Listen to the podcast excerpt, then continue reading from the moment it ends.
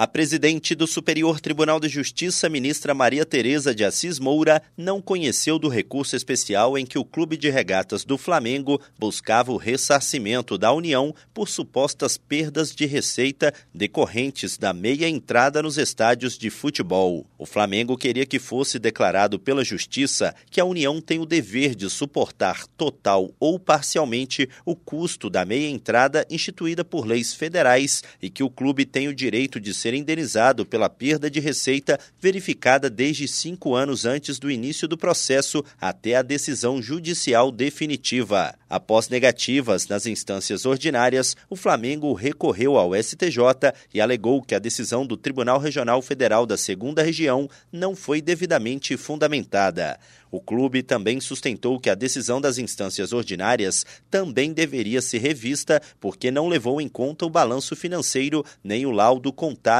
que comprovariam o prejuízo causado pela meia entrada e afastariam a suspeita de que esse prejuízo poderia ter sido compensado com o aumento do valor dos ingressos apontou também cerceamento de defesa devido ao indeferimento de provas que pretendia apresentar. A ministra Maria Tereza de Assis Moura rejeitou todas as teses sustentadas. Segundo a magistrada, o Flamengo não apresentou argumentos válidos para justificar a tramitação do recurso no STJ.